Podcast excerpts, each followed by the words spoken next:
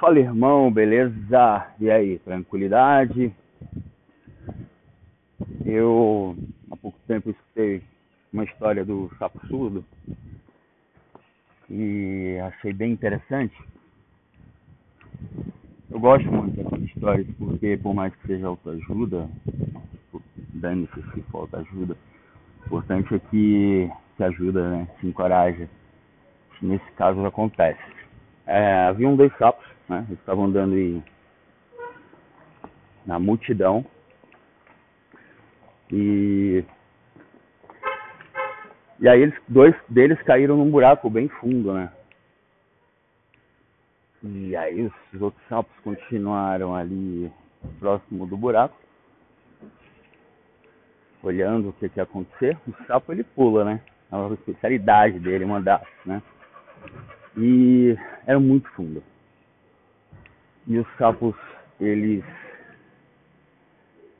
falaram assim, meu, a princípio falaram, ah, beleza, vai, pula. Aí depois mudaram de ideia, começaram a desencorajar, a desanimar. Falaram, não tem como, cara. Nossa, muito difícil, eu vou morrer aí dentro. É o que todos falavam, né? E os dois tentando pular. Os dois, ah, pulava, pulava, quem pulava mais alto.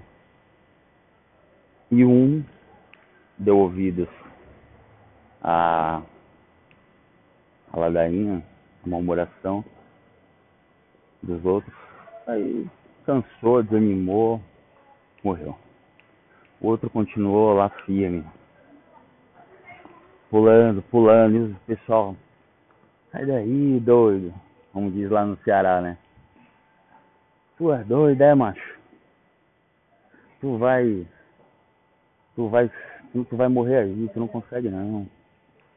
E aí ele continua tentando, persistindo, persistindo, persistindo, e vai e conseguiu.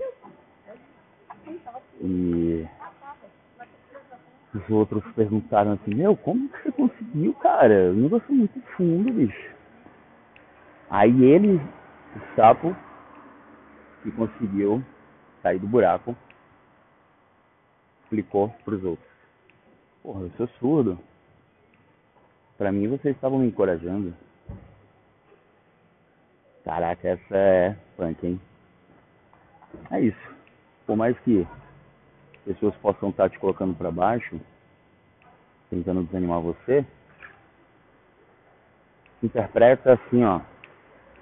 Eles estão me ajudando. Eles estão me dando incentivo. É isso. Bora pra cima, guerreiros. Valeu, até a próxima.